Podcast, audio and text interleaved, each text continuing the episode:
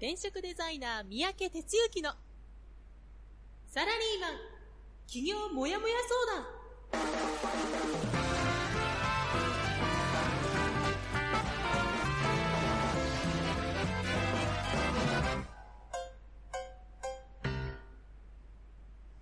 自分に何ができるんだろう。何から始めたらいいの？この番組はそんなモヤモヤ状態のあなたのお悩みにサラリーマンの応援団長転職デザイナー三宅哲之がお答えするポッドキャスト番組です2019年10月29日火曜日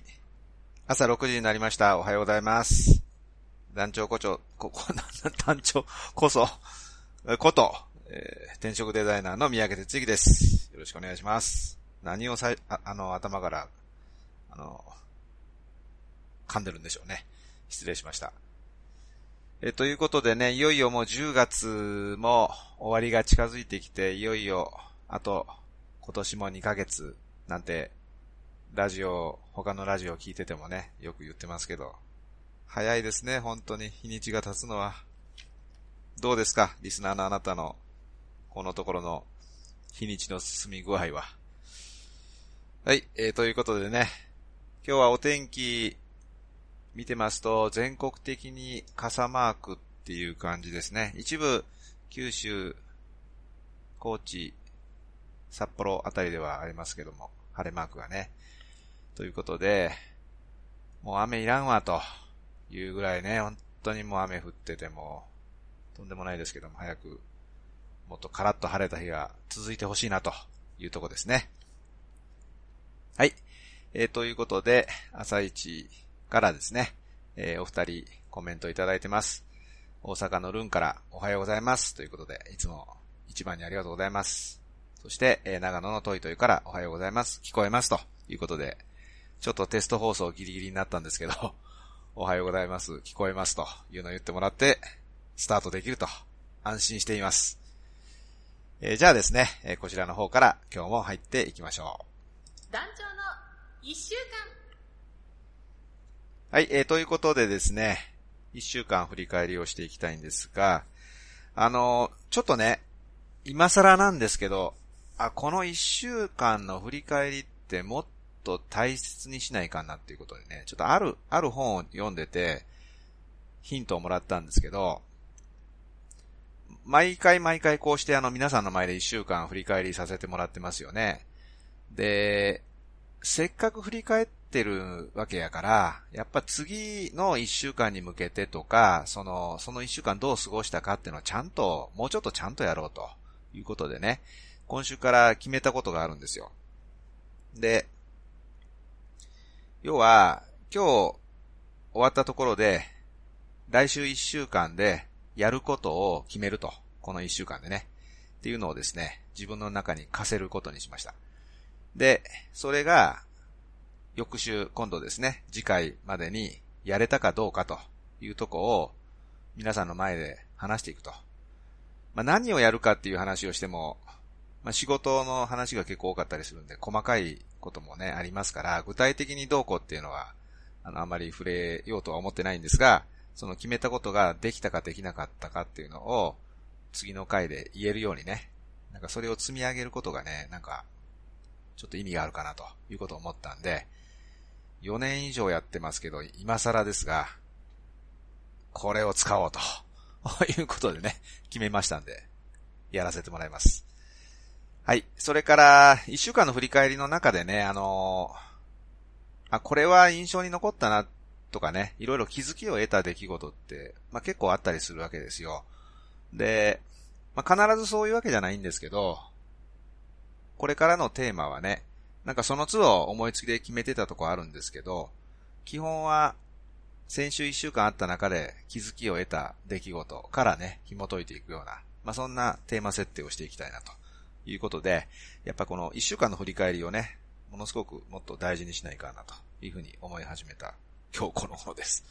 はい。えー、じゃあですね、えー、振り返っていきましょう。先週は10月の22日の火曜日から、えー、10月の28日の月曜日という1週間でした。で、えー、っと、最初、まあ、ラジオでですね、えー、僕の1週間スタートしまして、えー、午前中は顧問税理士さんとの月1のミーティングですね。まあ、これはもう毎回言ってますけど、非常に僕にとっては、あの、毎回こうゼロベースでものを考えられるというかね、えー、厳しく質問をしてくれますのでね、よし、これからこうしようというんで、ちょっとね、あの、まあ、来年に向けてのこう事業計画みたいなものをですね、自分なりに整理しようといったような話をしていました。えー、それから、実はあの、先週は結構な日数でほぼ1日除いて国庫に行ってたんですけど、その夜からですね、ある、まあ、知り合いがですね、あの、なんちゅうか、要は、団、まあ、相談があるっていうか、団長行っていいですかと、国庫にっていうんでね、あの、もちろんいいですよという話をして、で、あの、あれなんかネットの調子悪いですか？大丈夫かな？聞こえてるかな？うん、ちょっと。ちょっと今なんかね、ネットがあまり良くないみたいな出たんですけど。で、まあね、それで、あの、いいよということで来てもらって、最初なんかね、本当に相談事があるのかなと思って、まあ来て、一晩泊まってったんですけど、そうではなくてね、まあ言ってたのが、こうして団長となんか焚き火を囲みたかったんです、みたいなね。あの、特にこう、あの、話があるとかそういうことじゃないんです、みたいなね。いうことをですね、あの、言ってくれてね。なんかそういうのってすごく嬉しいんですよ。ということで、あの、なんか、いい、いい一日を過ごしたというかね。なんかそ、そんな風なために国交というのはあるぞというかね。あの、いろいろもちろんありますけど、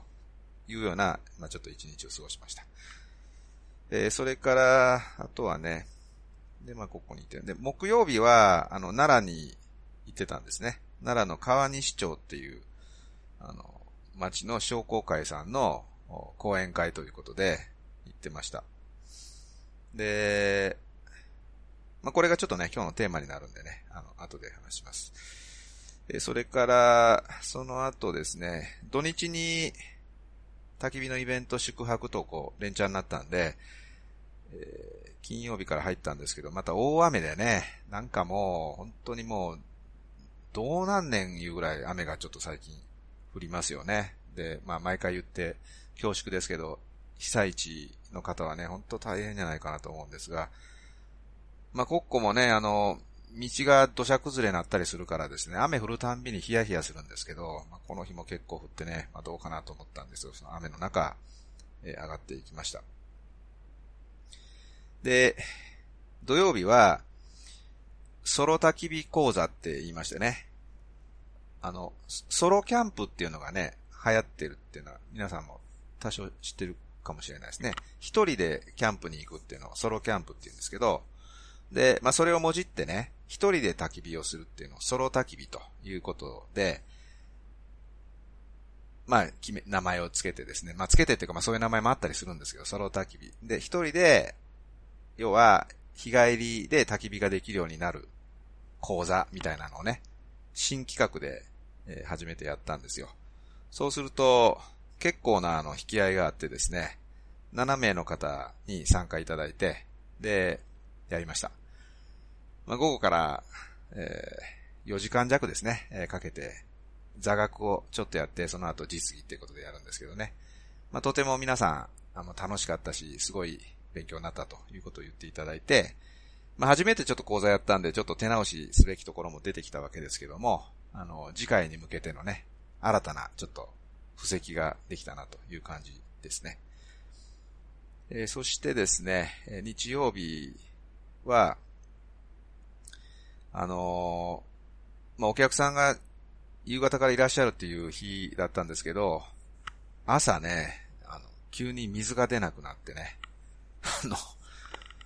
こう水が出なくなるって、ちょっと、ここんとこ、1ヶ月で2回目なんですけど、要はその、なんていうかな。あの、まあ、国庫があるのは山の上なので、うん、水道、公共水道は来てないんですね。なので湧き水をポンプで汲み上げて、それをあの、タンクに溜めて、で、住んでいる人たちにこう、配分するっていう、そんな、まあ、施設水道っていうんですか、っていうやり方をしてるんですね。で、なんで水がないのかって、まあ、ちょっと慌てたんですけど、そのタンクの水がですね、まあ、減っていると、ちょっと、なんちゅうか、基準以上にね。それで、まあ、枯れた状態になってる。で、こんなに雨降ってて枯れるってことないもんで、どうもその、タンク自体の故障というかね、ポンプのなんか不具合というか、まあ、そんなことのような感じなんですけど、まあ、とりあえずこう貯めるっていうことができたんで、まあその日は事なき得たんですけど、なんかちょっとそういうね、あの、ハプニングはね、あの、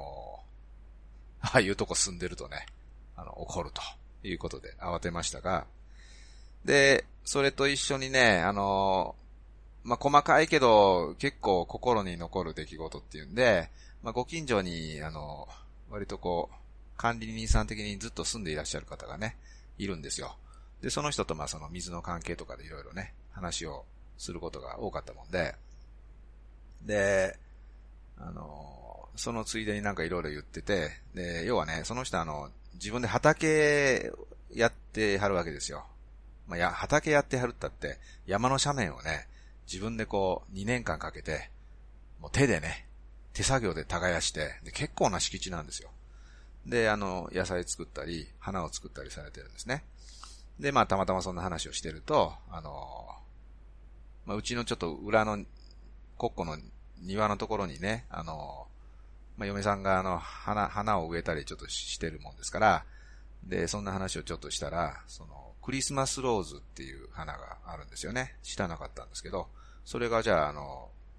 まあ、なんか日陰でもね、大丈夫やから、みたいな話になり、ほんで、じゃあちょっとおいでよとか言って、で、畑に連れてってもらって、で、そこでね、いきなり掘り起こしてね、で、5株ほど分けていただいて、で、ここに植えたらいいよとかって。で、あとね、あの、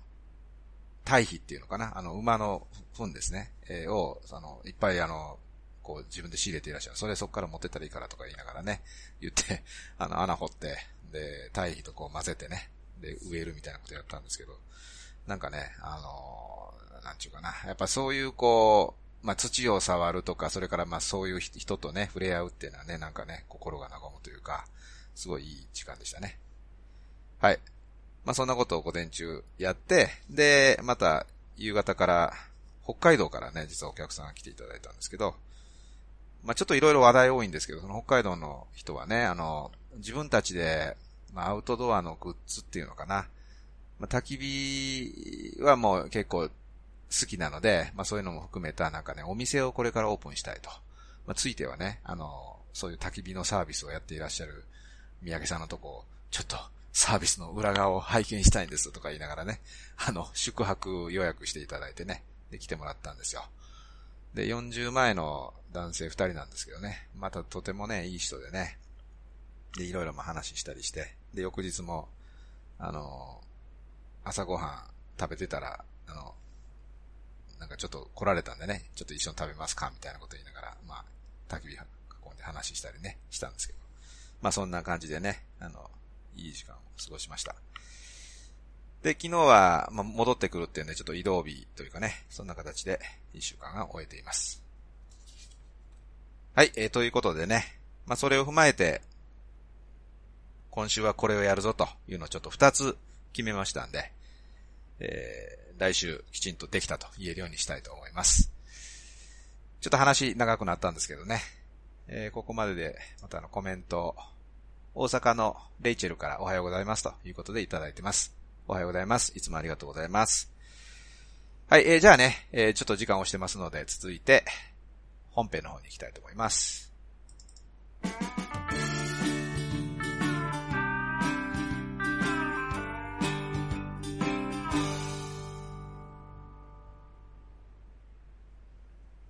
はい、えー、ということで、今日の本編はですね、先週一週間の中でも、実はね、たくさんあったんですよね、先週はそんなことで。まあ、人との触れ合いとかね。まあ、そんな中でちょっと一つだけピックアップしようということで、その、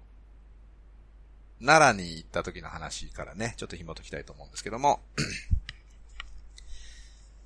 まあ、100年前に、すでにあった副業みたいなね、そんな話なんですけどね。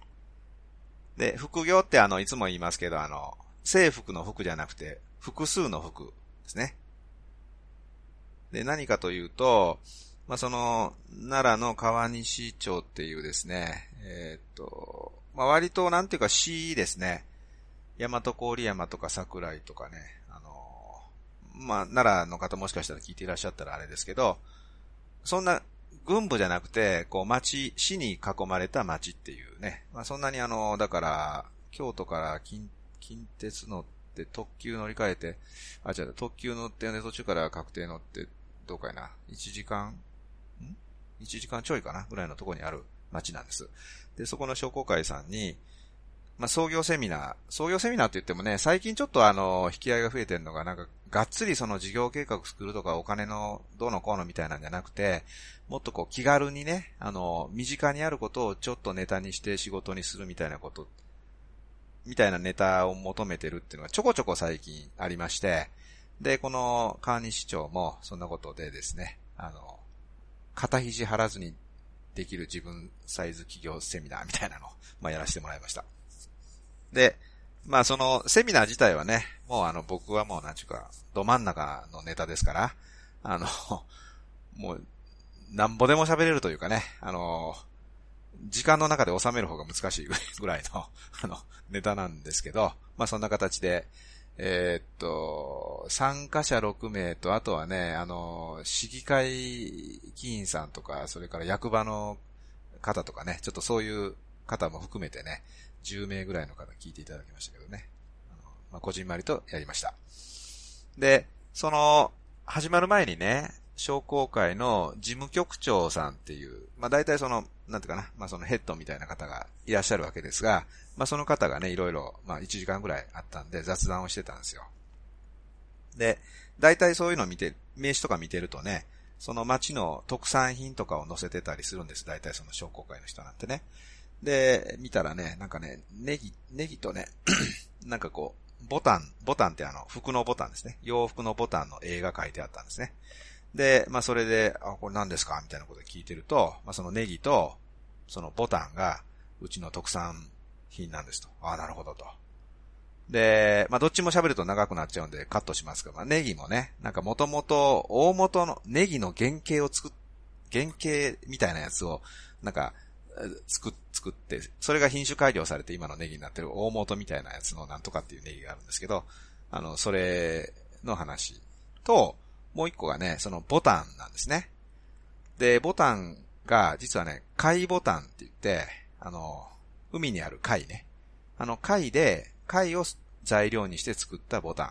ていうのがうちの特産ですと。ああ、そうなんですかと。で、もともとボタンっていうのは、貝でできてたそうなんですよ。すべて。で、まあその、世の中のね、こう、大量生産とかが始まって、そのプラスチック製の今のものがどんどんこう、増えたんだけど、大元の、その、素材っていうか、は、貝だったそうなんですね。まあもちろんで今でもその貝っていうのはあるそうで、でも全体の15%ぐらいかな、なんかそんなウェイト配分になっていると。で、それの発祥の地で、発祥っていうかまあ、うん、まあ、要は、日本全国シェア100%ぐらいそこで作ってるっていう話なんですよね。いや、すっげえなーと思ってね、え、すっげえですね、みたいな話してたんですよ。え、そうですか？とか言って。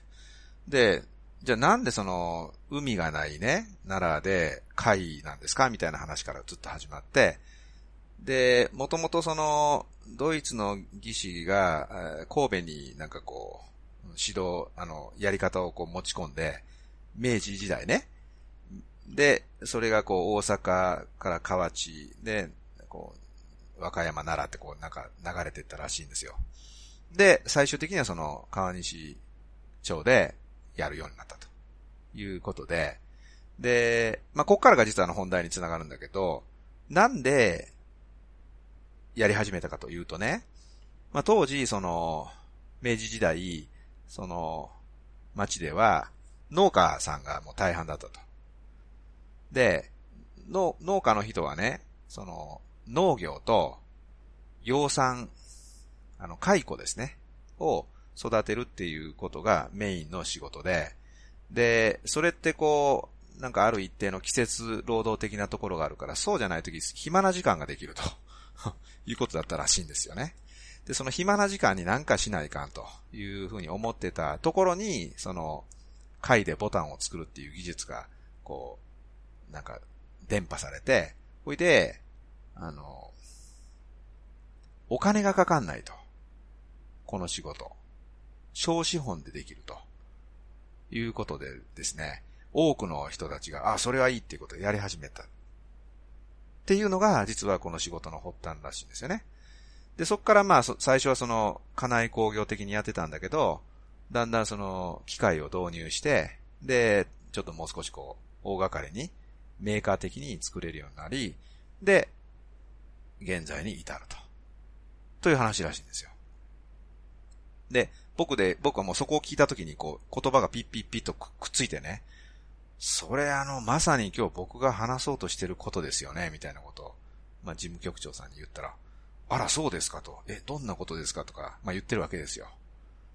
で、何かというとね、要はその、まあパネルにもそういうふうに書いてあったんですけども、農家の副業、まあここでの副業っていうのはあの、制服の服って書いてあったんだけど、農家の副業として始まりました。で、小資本、要はお金をかけずにスタートできました。から、できたよっていう話。これまさに僕が今その、なんちゅうか、自分でこう、みんなにこうね、やってほしいって言ってる、制、制服の服の方じゃない、二つの仕事をこう、並行してっていう複数の副業。で、とっかかりがお金かけずに身近なところから何かやっていくと。まあいうところに話が結びついたわけですね。で、それができたのが、なんと、明治三十何年やからね、百十何年前なんですよ。これはもうすげえネタになると思って、要は、100年以上前にね、まあその、制服の服っていうことかもしんないけど、今で言う、僕が言いたい複数の副業が、もうやり始められていたっていう話なわけですね。いや、すげえと。なんかこう、副業の原点ね、みたいなね、いうことをですね、実は感じたわけです。それで、まあそれをね、冒頭あの、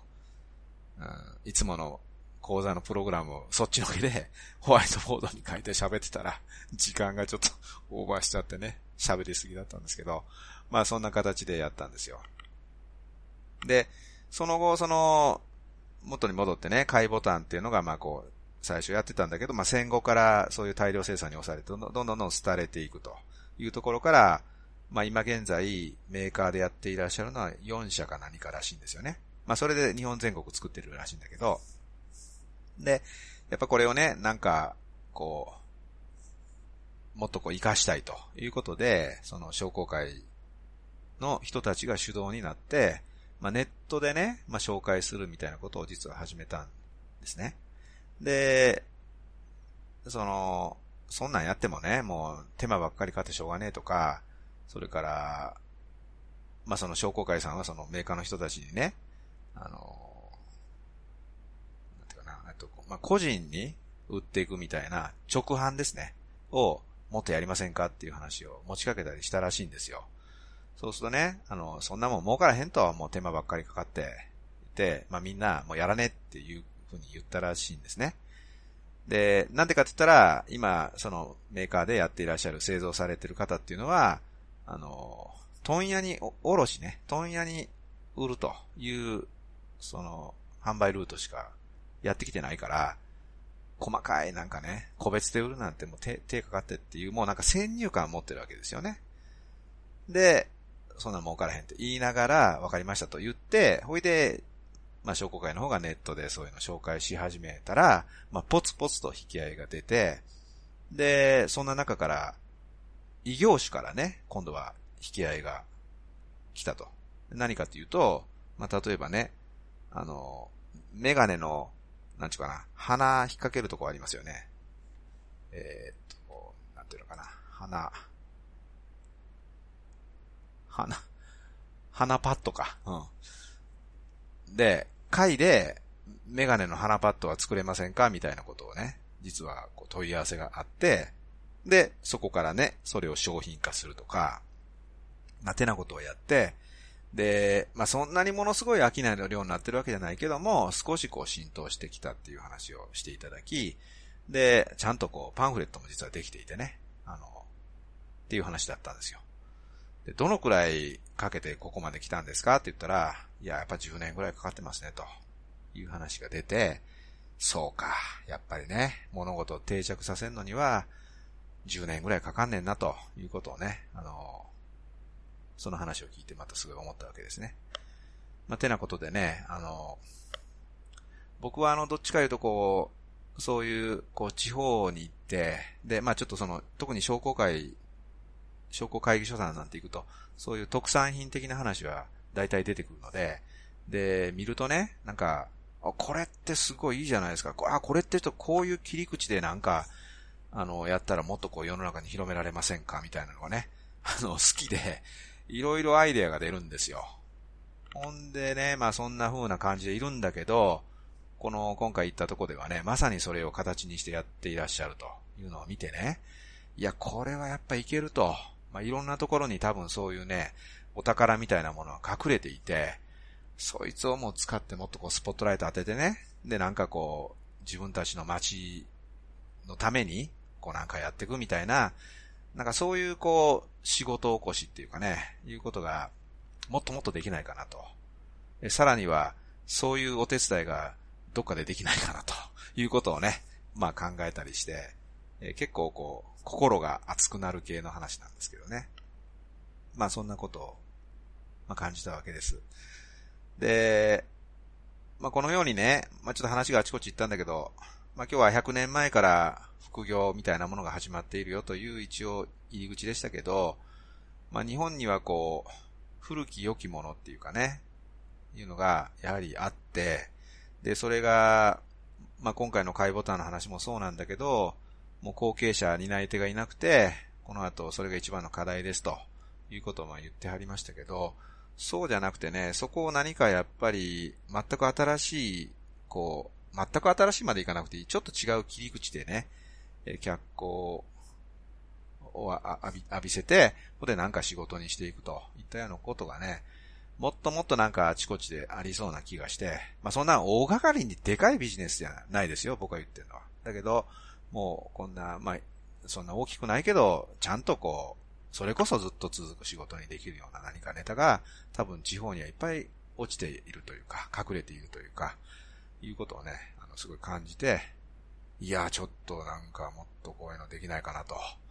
まあ、だからといってなんかするっちゅうわけじゃないんだけど、まあ、そういうこう、思いに駆られたということなわけです。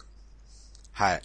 まあ、てなことでね、その仕事作りということは、本当にいろんな意味で、いろんな人たち、いろんな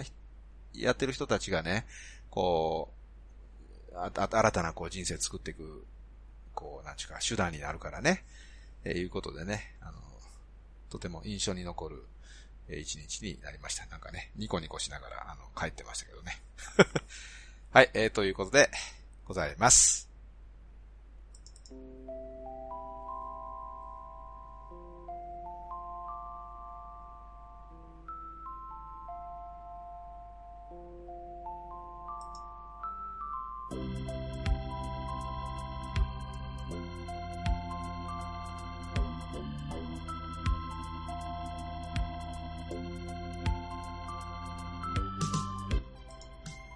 はい、えー、ということでね、ちょっとすいません。あの、なんか思いつきで喋ってまとまりなかったんだけどね。でもね、やっぱりね、その地方にはお宝あるということをね、えー、すごい感じたということでございます。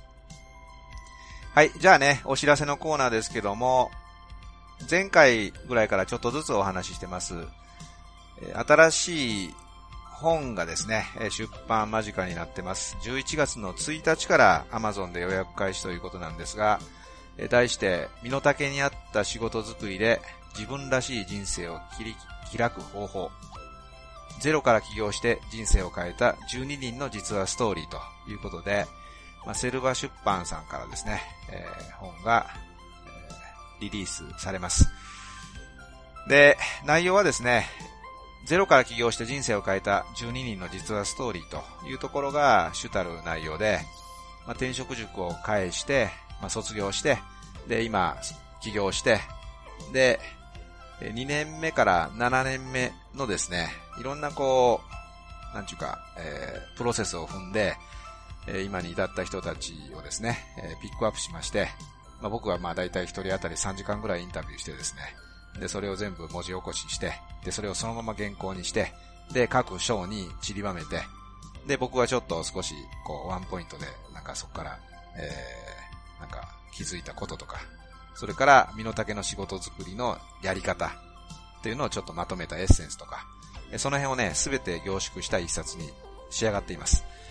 で、ちょっと我ながらあの、なんていうかな、あの、我ながらじゃねえな、あの、この、インタビュー受けてくれた人の一人がね、